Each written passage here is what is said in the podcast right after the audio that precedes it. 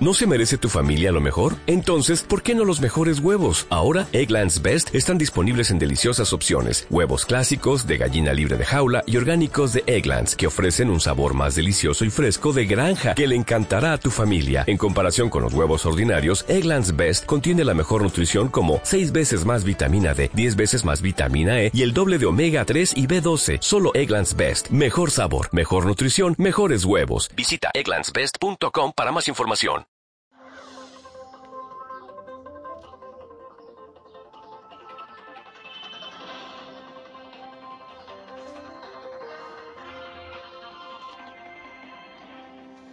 Buenos días, buenas tardes, buenas noches o a la hora que ustedes nos estén viendo.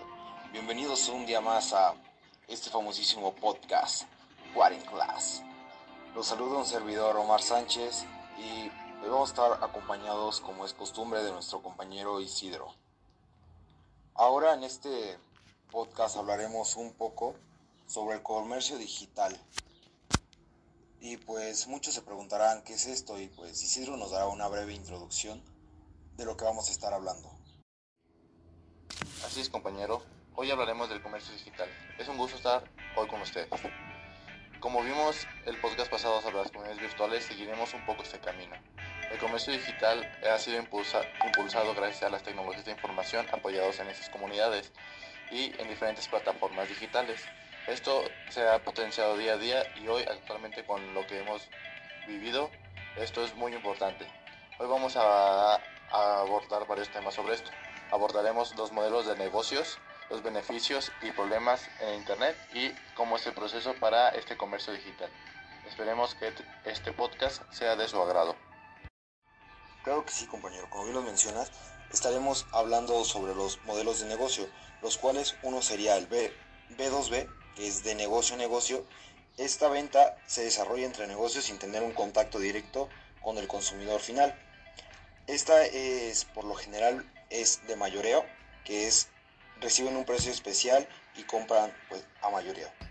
La B2C, que sería de negocio a consumidor, que esta venta se realiza pues de un negocio al consumidor final, el cual se realizan las ventas a menudeo, es decir, los consumidores adquieren productos para uso personal.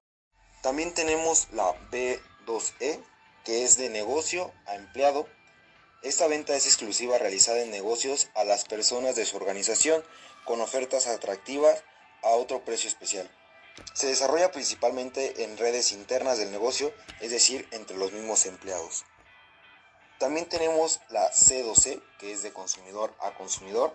Estas ventas se realizan, pues ahora sí que de consumidor a consumidor, ofreciendo productos seminuevos a un precio menor, lo cual uno un claro ejemplo de esto donde entra el comercio digital sería Mercado Libre, este, Facebook, que sería en su sección de Marketplace, y diferentes aplicaciones que puedes hacer ventas online. También tenemos la B2G, que sería de negocio a gobierno, a la cual a través de un sitio web las instituciones, instituciones permiten al negocio incluir la información de su precio y condiciones de pago para participar en convocatorias. Al resultar un ganador será por este medio donde se realizarán compras de sus productos, lo cual pues es todo igual por medio de internet. Cabe mencionar que estos modelos de negocio, que serían los tradicionales, aplican también en digital. Bueno, ahora que ya vimos cuáles son los modelos de venta tradicional que también aplican en el comercio digital, veremos los beneficios de esta venta por internet. Al realizar ventas por internet te trae muchas ventajas. Hoy, hoy veremos en especial 6. La reducción de gastos. Así evitarás gastar en renta de un local o servicios como teléfono, agua, luz, entre otros. Disponibilidad 365 días al año. Los productos o servicios están disponibles todos los días a las 24 horas. Alcance global. Los productos están al alcance de cualquier persona desde cualquier parte del mundo diferentes formas de pago. Elegirás la forma de pago que mejor te convenga de acuerdo al tipo de negocio que tú quieres. Administración de la plataforma en línea. Tú tendrás un control total sobre tu negocio a través de tu página, lo que permitirá agilizar los tiempos de respuesta. Y por último, una actualización constante. Tú puedes renovar tu presentación y el catálogo de productos constantemente con pocos recursos y así mantener actualizado a tus clientes. Claro que sí, pues esos serían como algunos beneficios que tú tendrías, tanto del lado si eres un vendedor como si fueras un comprador. Y ahora hablaremos de algunas desventajas, las cuales considero yo que es la más importante, que sería que el producto no sea exactamente como lo hayas pedido. Pues creo que muchos hemos tenido varias, nos han contado, contado varias historias de cómo piden una cosa y pues al final de cuentas resulta ser otra de diferente tamaño, no sé, o de diferente color. Pues esa sería la principal. Otra que podríamos decir que sería la, la falta de asistencia al cliente. O sea que pues al final de cuentas como es una página web, pues se podría saturar o muchos lo utilizan y mandan muchísimos mensajes, pues no te darían la misma atención como si fuera una tienda física. Otro sería los cargos ocultos. ¿Esto a qué se refiere? Pues cuando estamos buscando un producto para comprar en internet, pues lo que lo único que vemos es el precio cuando al final algunas veces, no digo que siempre, pues te da, te ponen un cargo extra, ya sea no sé, el, los, el importe o cualquier cosa. Esas serían como las desventajas principales que tendríamos al momento de comprar y vender algunas cosas. Muy bien, después de haber visto los beneficios y los problemas de comprar por internet, si te interesa el comercio digital, vamos a darte un proceso básico para realizar ventas y compras a través de este medio. Lo vamos a dividir en tres partes, cliente, vendedor y proveedor de logística y entrega.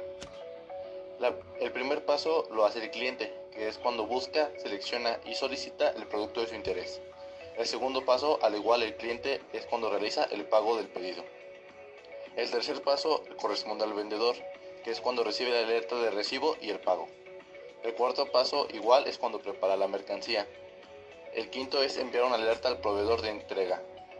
Y el seis es el dar a conocer al cliente el número de guía. El séptimo paso corresponde al proveedor de logística y entrega, que es cuando recibe la alerta de mercancía para enviarlo. Octavo es cuando recolecta y proporciona un número de guía. El noveno es transportar a su destino el pedido. Y por último, el décimo es la entrega al cliente y recaba la comprobante para la recepción y así dar un, un informe al vendedor. Esperemos que este proceso básico ayude a que sean más ágiles y fáciles sus ventas y compras por el medio electrónico.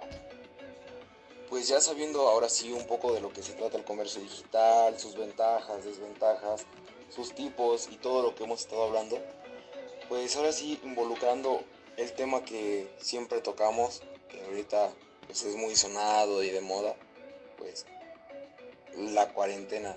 O sea, este comercio digital creo que a bastantes les ha beneficiado muchísimo, ya que pues pueden realizar compras desde online, desde internet, que pueden surtir, ahora pues ya hasta pueden surtir su mandado, su despensa y todo, pues llegando a la conclusión de que este comercio digital pues es un beneficio para todos, ya que nos facilita diferentes tipos de cosas y que aunque tenga desventajas, creo que al final de cuentas sus beneficios son más grandes que sus desventajas.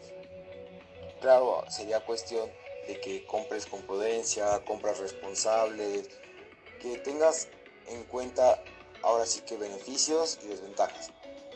Pero sabiendo hacer una compra buena, pues tendrá muchísimos beneficios.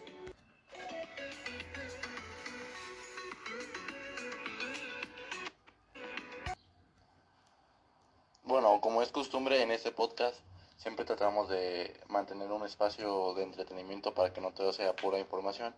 Así que hoy queremos preguntarle a nuestro compañero Omar cómo sigue después de que rompió con su novia cuando nos comentó en la segunda edición de este podcast. Pues esos son temas que la verdad pues hasta apliqué el comercio digital, en este caso le mandé cosas por internet y pues ni aún así sirvieron para regresar con ella, pero no importa, yo perreo. Yo perreo sola. Mm, yo perreo sola. Bueno compañero, espero y creo que todos los que escuchan este podcast que regreses pronto con ella. Pero después de este corte de entretenimiento creo que es hora de despedirnos. Solo queda recordarles que se queden en su casa y solo salgan para lo esencial. Para así pronto ir a perrear zafaera.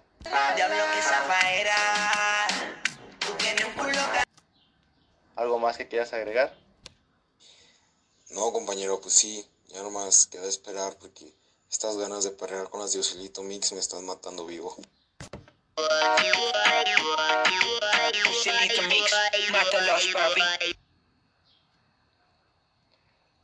Eso es todo. Hasta la próxima. Bye. Hola, ¿qué tal? Permíteme ofrecerte información que cura. Every day, we rise, challenging ourselves to work for what we believe in. At U.S. Border Patrol, protecting our borders is more than a job, it's a calling. Agents answer the call, working together to keep our country and communities safe. If you're ready for a new mission, join U.S. Border Patrol and go beyond. Learn more at cbp.gov/careers.